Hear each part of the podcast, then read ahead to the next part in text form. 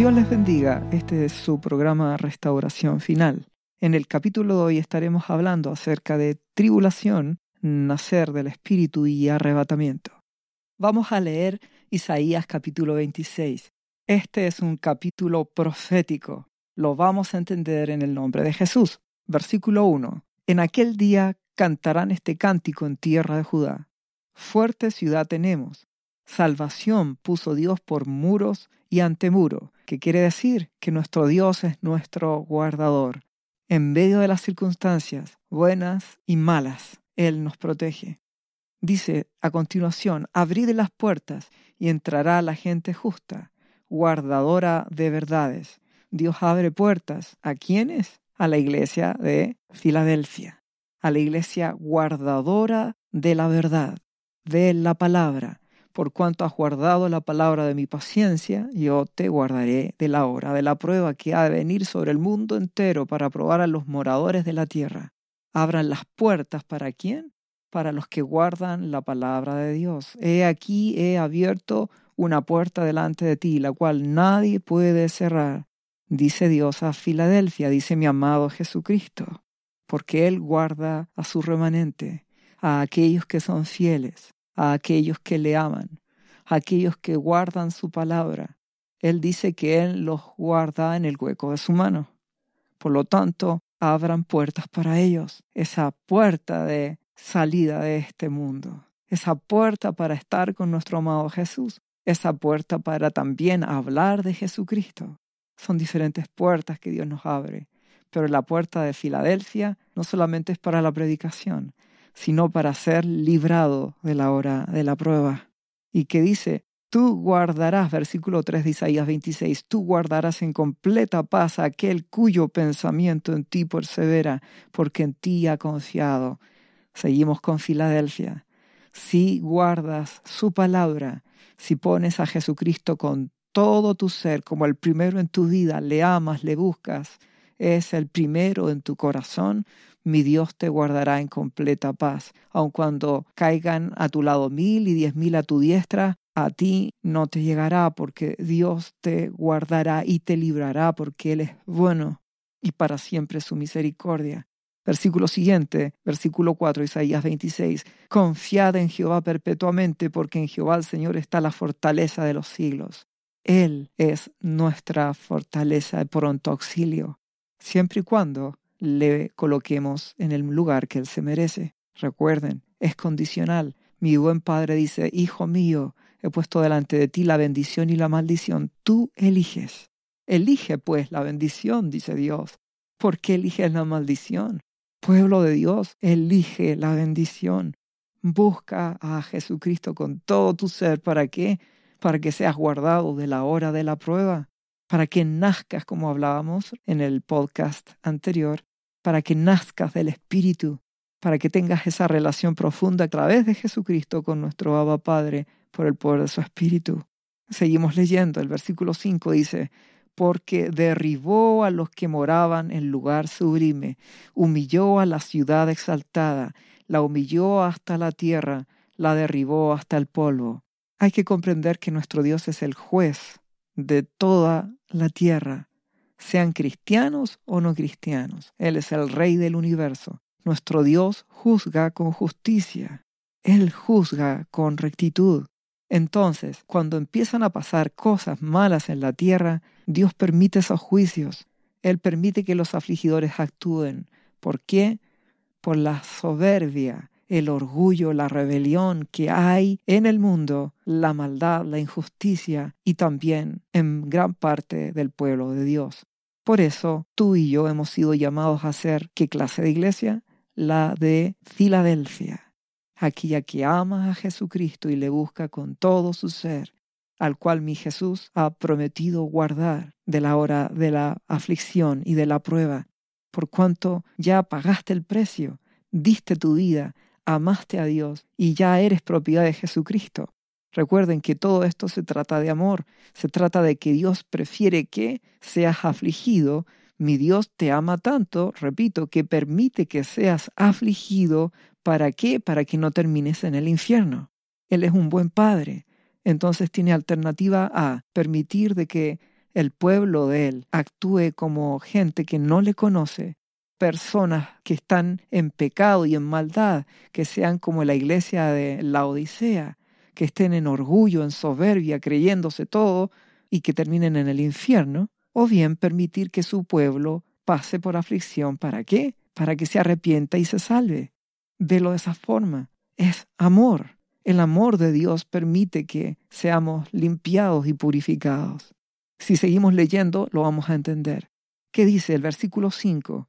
Porque derribó a los que moraban en el lugar sublime, humilló a la ciudad exaltada. Eso es lo que está sucediendo el día de hoy. ¿Y qué crees? Seguirá sucediendo. Son ciclos que se repiten. Aun cuando no es el fin, son dolores de parto. La humillación que Dios permite para qué? Para que todos esos hombres y mujeres que están con soberbia se humillen delante de Dios y tengan la posibilidad de ser salvos.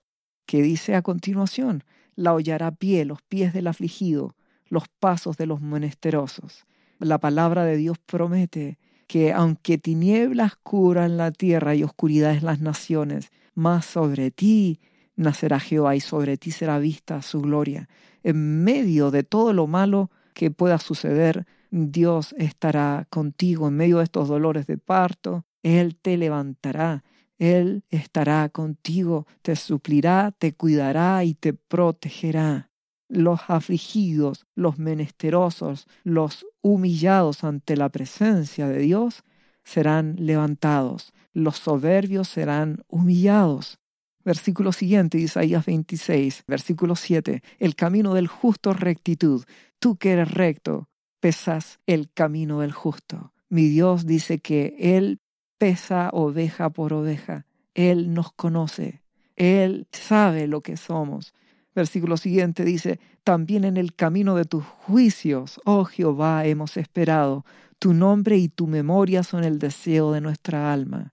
Aquí hay algo muy interesante. Mi Señor Jesús dijo, en el mundo tendréis aflicción.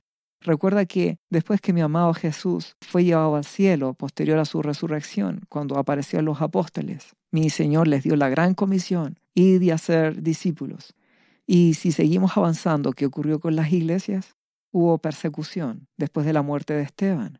Hubo persecución y si seguimos viendo qué pasó en la historia, vinieron eh, los imperios romanos que persiguieron, mataron a la iglesia. Siempre ha habido dificultad, porque en el mundo tendréis aflicción y es como la palabra dijimos que es como una rueda que va permanentemente girando y repitiéndose porque mi Señor Jesús lo aclaró, el cielo y la tierra pasarán, pero mi palabra no pasará. Entonces, aun cuando esto no es ya la gran tribulación, son dolores de parto, lo que podemos ver con todo este tema de la pandemia, necesidades, aflicciones, temas de la economía, todo es juicio. En el camino de tus juicios nosotros estamos en medio de estos juicios aún. Pero ¿qué hacemos los hijos de Dios? Esperamos.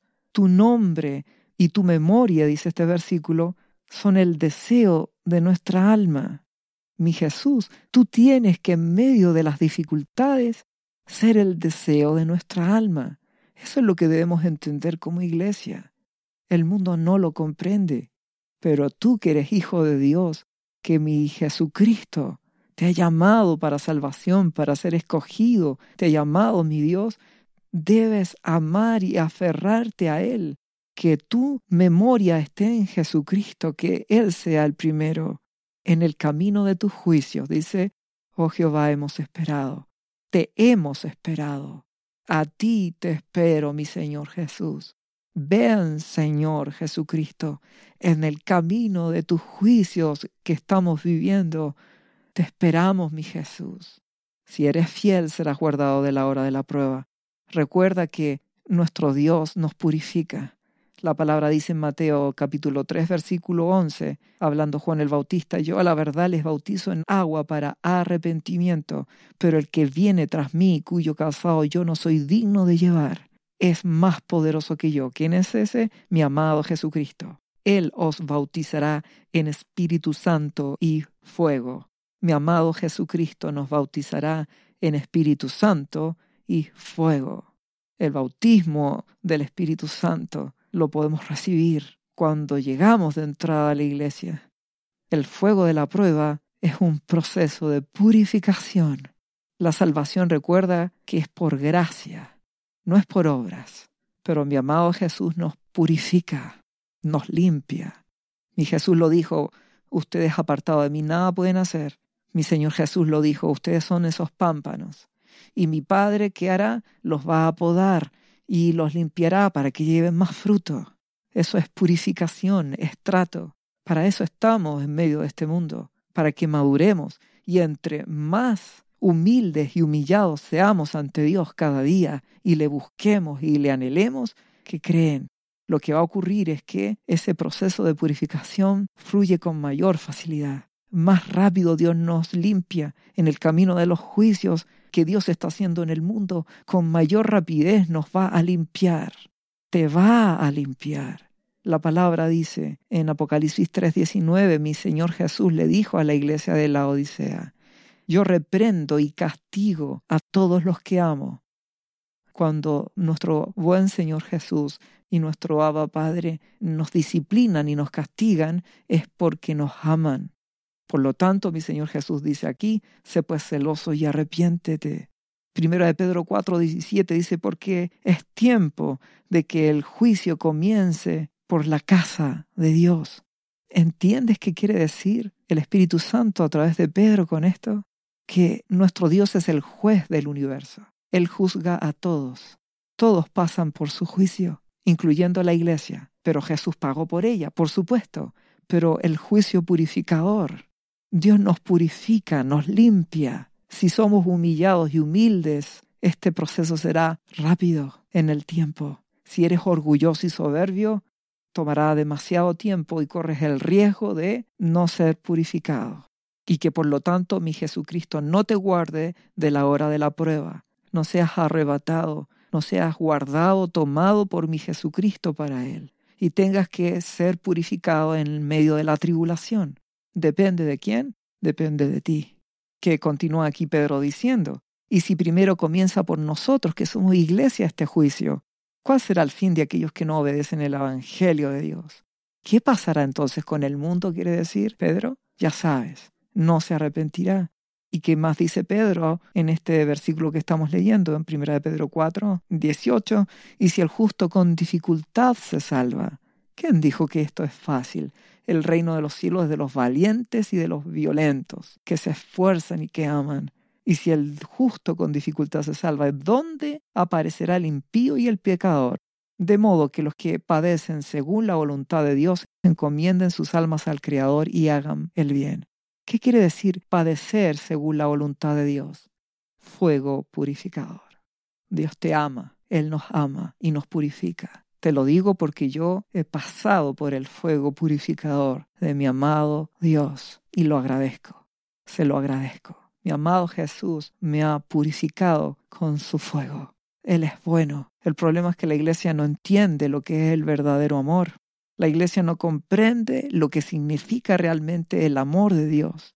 El amor de Dios significa que Él dio lo mejor que tenía a Jesucristo para que tú y yo fuésemos salvos. Y Él nos limpia como el labrador limpia aquellos pámpanos. ¿Por qué? Porque la palabra lo dice, que sin santidad nadie verá a Dios. Y la santidad es el fruto del proceso de la santificación apartarse del pecado, consagrarse y limpiarse para Dios, buscarlo con todo tu ser, porque tú ya sabes, no con tu fuerza, es por el poder del Espíritu. Por eso yo cada día me humillo, cada día busco a Jesucristo, cada día me quebranto ante su presencia, me humillo y clamo ante Él para que Él me fortalezca por el poder de su Espíritu Santo, para no pecar contra Él y mantenerme limpio.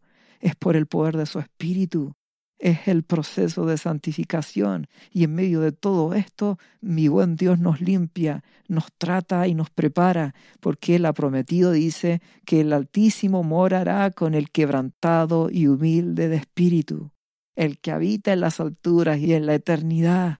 Dice que mora con quién? Con el quebrantado y humilde. Mi Dios no cambia, el cielo y la tierra pasarán, pero mis palabras no pasarán. Entonces, tú amas a Jesucristo, le rendiste tu vida, muy bien, eres salvo por gracia en Jesucristo, pero ahora mi amado Jesús te purifica porque tienes que ser quebrantado y humilde, una persona mansa, humillada y humilde ante Él.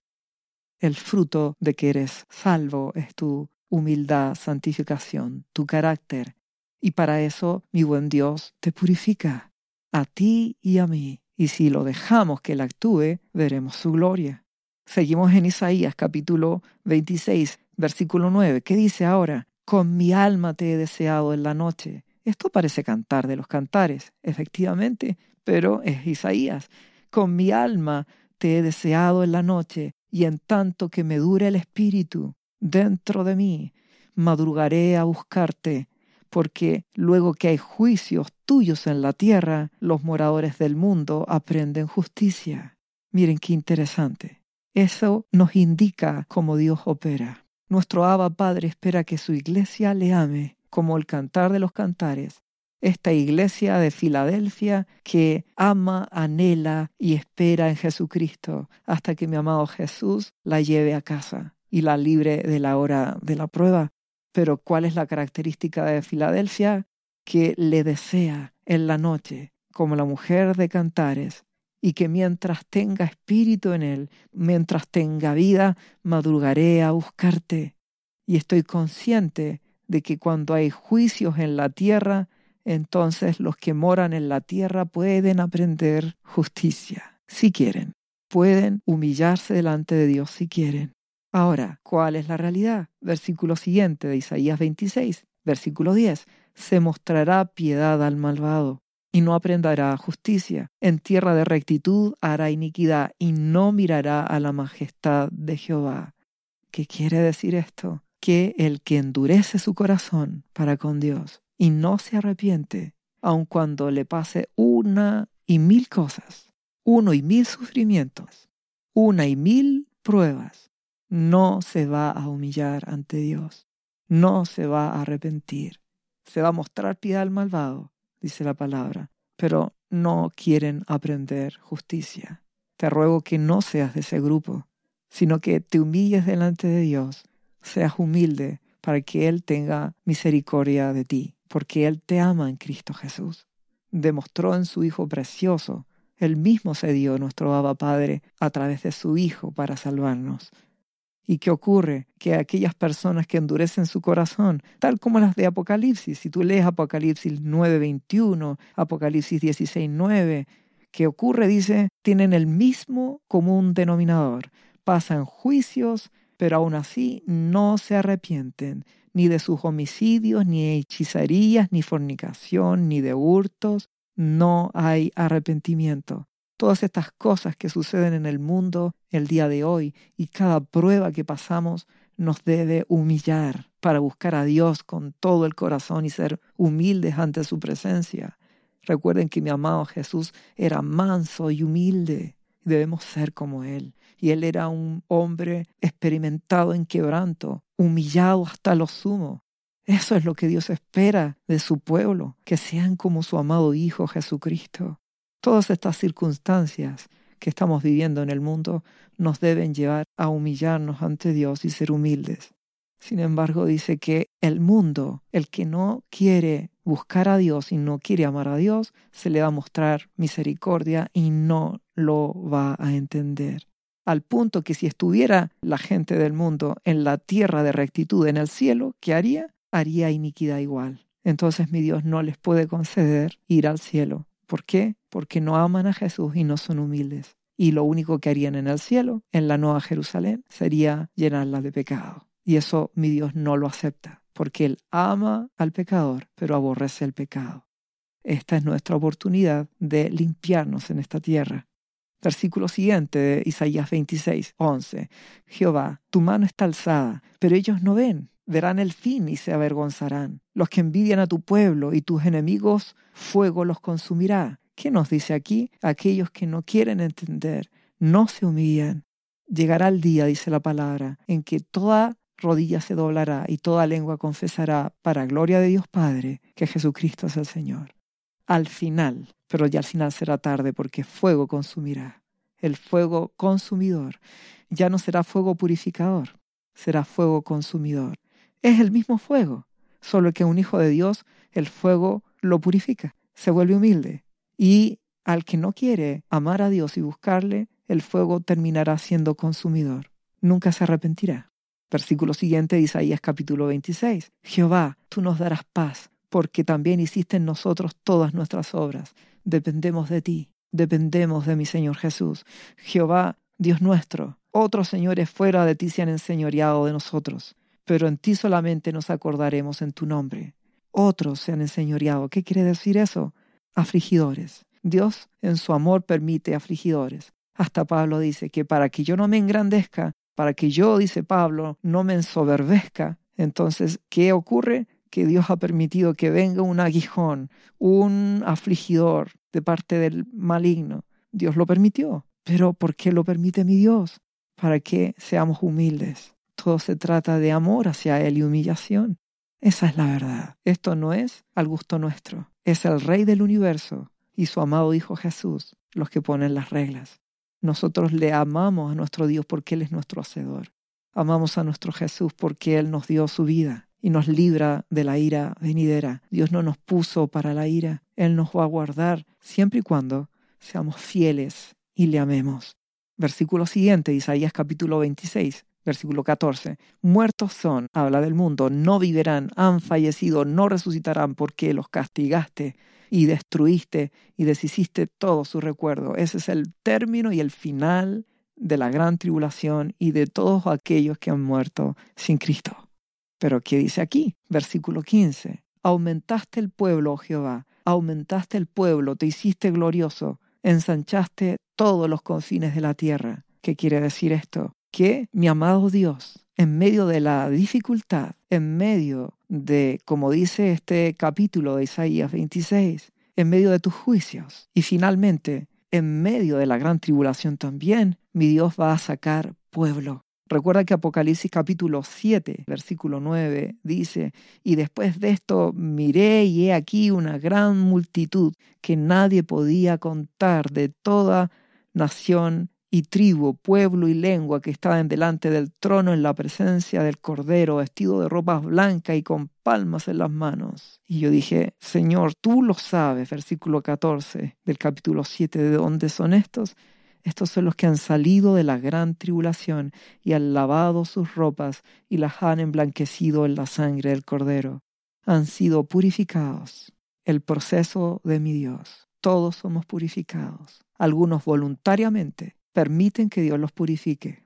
Otros arrancan del fuego purificador de Dios toda su vida. Y al final, en el último ciclo de esta rueda, donde mi Dios obtiene pueblo, que es en la gran tribulación, también Él sacará una multitud. Mi Señor Jesús nunca perderá, mi Dios nunca perderá. Si Él permite que el aquilón, el afligidor, el anticristo, como quieras llamarle, se levante, finalmente es porque mi Dios quiere que su pueblo se limpie, porque prefiere que sea afligido, derribado, pisoteado y humillado, pero que se salve antes que termine en el infierno separado de Dios por la eternidad. Ese es el amor de nuestro Dios. Seguimos leyendo Isaías capítulo 26, versículo 16 de este capítulo profético dado por el Espíritu Santo. Dice, Jehová, en la tribulación te buscaron, derramaron oración cuando los castigaste. Ah, ¿Qué vemos aquí? Esto que se va repitiendo. Cuando papá nos castiga y nos disciplina, ¿qué ocurre? La iglesia se arrepiente. ¿Sabes qué pasa si hoy fuera el arrebatamiento? ¿Sabes cuánto pueblo de Dios se va hoy? ¿Será un 1%? No hablo del mundo, hablo de la iglesia. ¿Será un 1%? El pueblo cristiano está mal, está enredado en fornicación, está enredado en adulterio. El pueblo de Dios hoy está enredado en codicia, en afán por las cosas de este mundo. Jesús para el pueblo de Dios con su boca dice que es primero, pero la realidad demuestra con sus hechos que mi Señor Jesucristo es el segundo, tercero o quizás cuarto en prioridad de sus vidas. Por eso que Dios purifica su iglesia, porque en medio de sus juicios, en medio de la tribulación y más adelante en medio de la gran tribulación, la iglesia le busca. Recuerden que los santos de la gran tribulación serán santos. Parece evidente. ¿Qué quiero decir con esto? Mi Dios purificará a su pueblo. No, no son cristianos de segunda clase. Son cristianos que maduran al final, en la última y final cosecha.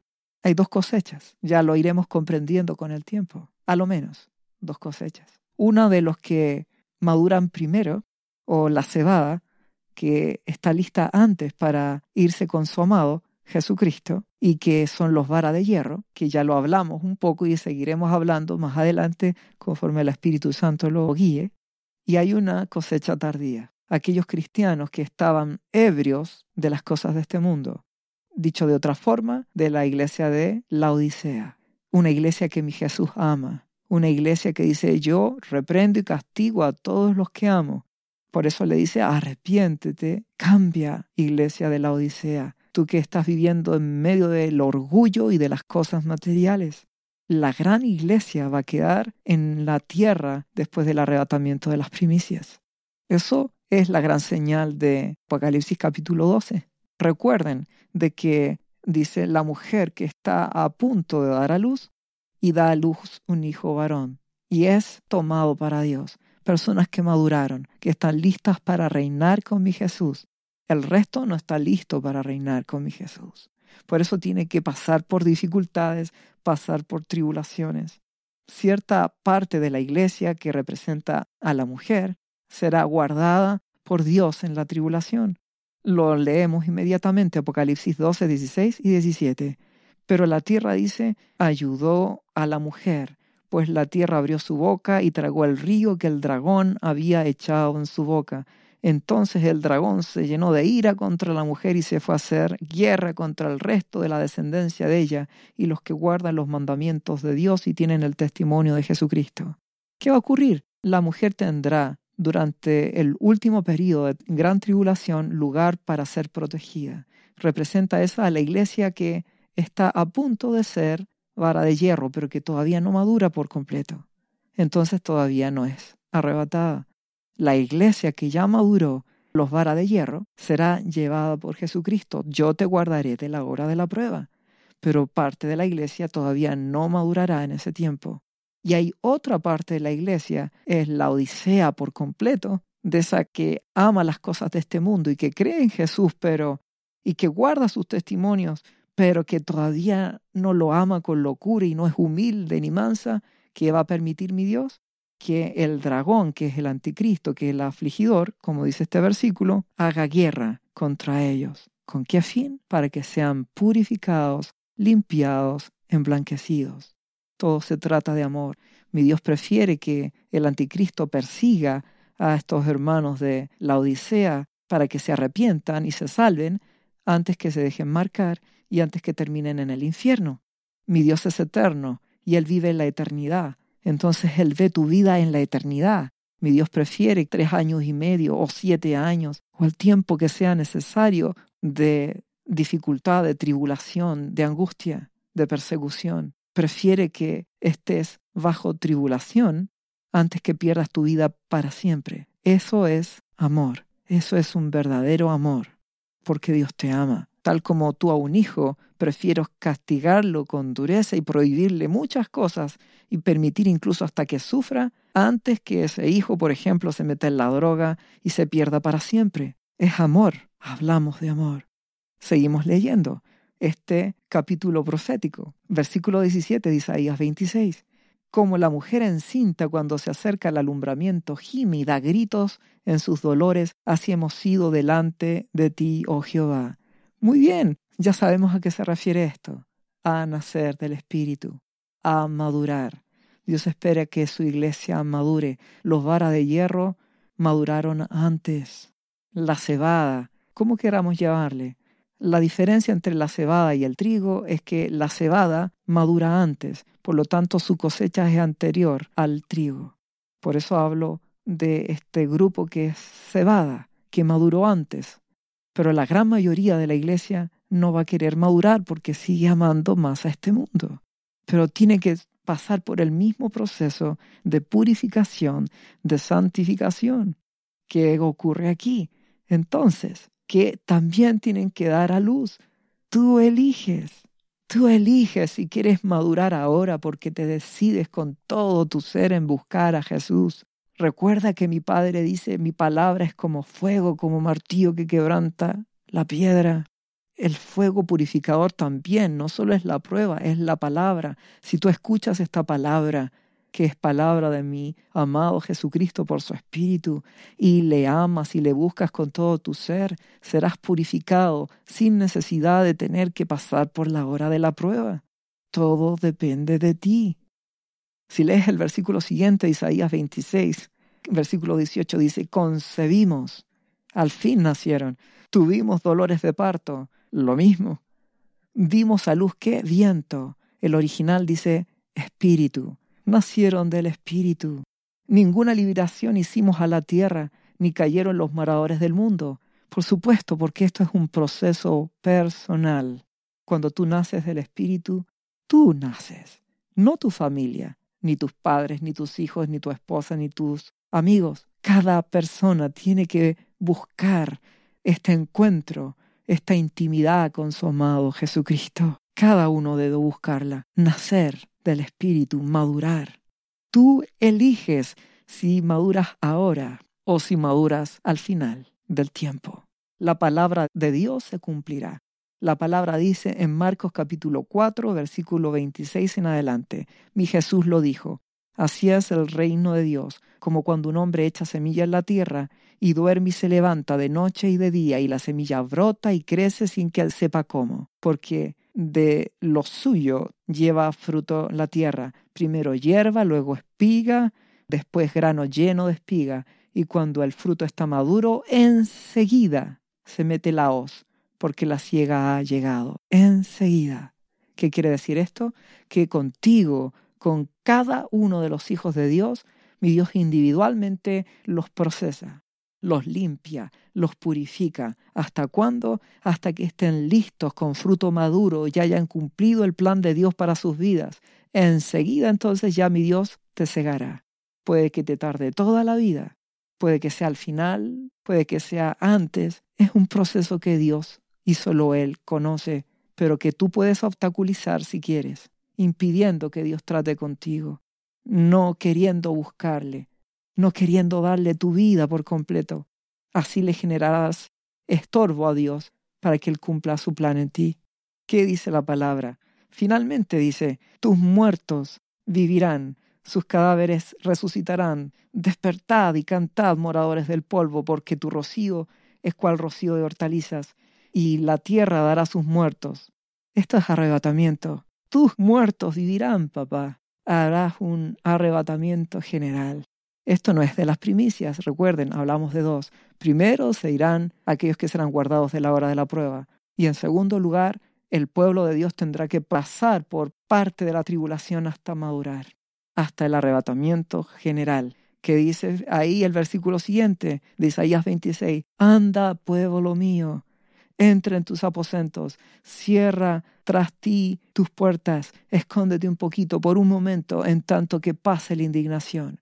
¿Qué es eso? Lo vuelve a ratificar. El arrebatamiento general de la iglesia que maduró posteriormente no fueron varas de hierro, no nacieron antes, sino que al final, en plena tribulación y ayudados también por el afligidor, el anticristo.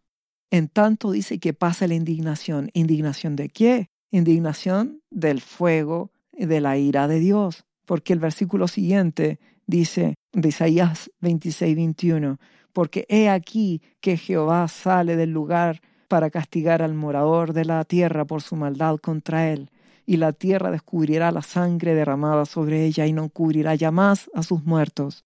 ¿Qué es eso? Es las copas de la ira. Apocalipsis capítulo 15 y capítulo 16 habla de este proceso, cuando ya mi Dios ejecuta su ira sobre aquellos que jamás se arrepintieron que nunca quisieron buscarle. Eso es lo que va a ocurrir al final. Pero Dios librará de esa ira a sus hijos que se arrepintieron antes. Y librará mucho antes a aquellos que maduraron antes.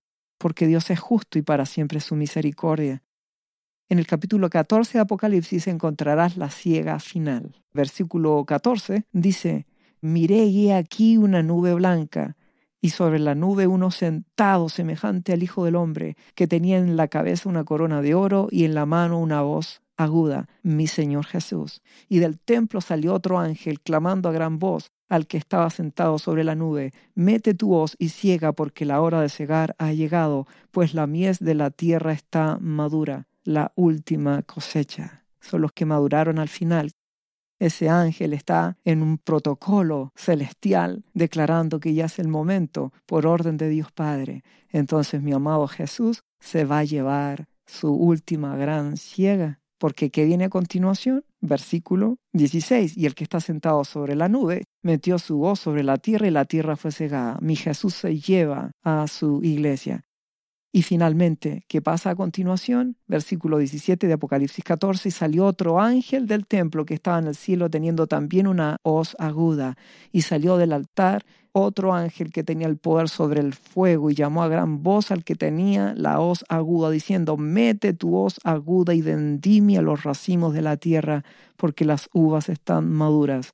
Y el ángel arrojó su hoz en la tierra y vendimió la viña de la tierra y las y echó las uvas en el gran lagar de la ira de Dios. Y fue pisado el lagar fuera de la ciudad, y del lagar salió sangre hasta los frenos de los caballos por mil seiscientos estadios. Quiere decir que Dios hace este juicio final que dice Isaías 26, 21. He aquí Jehová sale de su lugar para castigar al morador de la tierra por su maldad contra él, y descubrirá la sangre derramada sobre ella, y no encubrirá ya más a sus muertos, lo que acabamos de leer de Apocalipsis capítulo 14. Dios juzgará con las copas de la ira al mundo, pero antes mi Jesús ciega la tierra de toda la iglesia que maduró tarde, la iglesia de la Odisea que se arrepiente y se purifica, una gran multitud, pero mucho antes, mi amado Jesús cumplirá la palabra. A todos que guardaron su palabra, yo te guardaré de la hora de la prueba. Recuerda, Dios pide que seamos limpios, que velemos y que oremos para que seamos dignos de escapar, dice la palabra, de las cosas que vendrán. Muy bien, con este capítulo de Isaías 26 podemos entender por qué Dios nos purifica, porque nos ama. Tú eliges si quieres ser purificado ahora, antes que sea tarde, o tendrás que ser purificado en la gran tribulación si eres purificado antes, si amas, si le buscas, si entregas tu vida con pasión por mi Jesús, si te humillas y te quebrantas y guardas su palabra y clamas por su ayuda, Él te ayudará y te limpiarás. Y como mi Jesús dijo, te libraré de la hora de la prueba. Si no lo haces, la gran parte de la iglesia tendrá que pasar por la gran tribulación. En la angustia, dice Dios, me buscarán y entonces se limpiarán. Esa será la última oportunidad que Dios dará y llevarla hasta el arrebatamiento general. Y aquellos que no se arrepintieron, entonces quedarán para la ira de Dios, en las copas de la ira, que es lo que concluye diciendo Isaías 26. Yo te hago el llamado, que es lo que mi Señor quiere, a que ordenes tu vida, a que le ames, le busques, le priorices con todo tu corazón, para que así seas hallado fiel, madures primero, puedas ser cosechado antes por mi Jesús, te vayas con Él antes de que las cosas sean terribles. Lo que estamos viviendo ahora son solo dolores de parto. Imagínate cuando sea de la gran tribulación. Sé sabio, te lo ruego. Humíllate ahora. Este es el tiempo para ser limpio, juzgado por Dios, purificado, Pídele que papá te limpie, ámalo y búscalo, y Él te limpiará. Y si lo hace, es porque te ama. Y no tengas que pasar por la hora de la prueba, que va a venir sobre el mundo entero y sobre la iglesia que ama aún este mundo. Ama a Jesús, ríndele tu vida con todo tu corazón. Ya sabes, con tu fuerza no lo vas a lograr.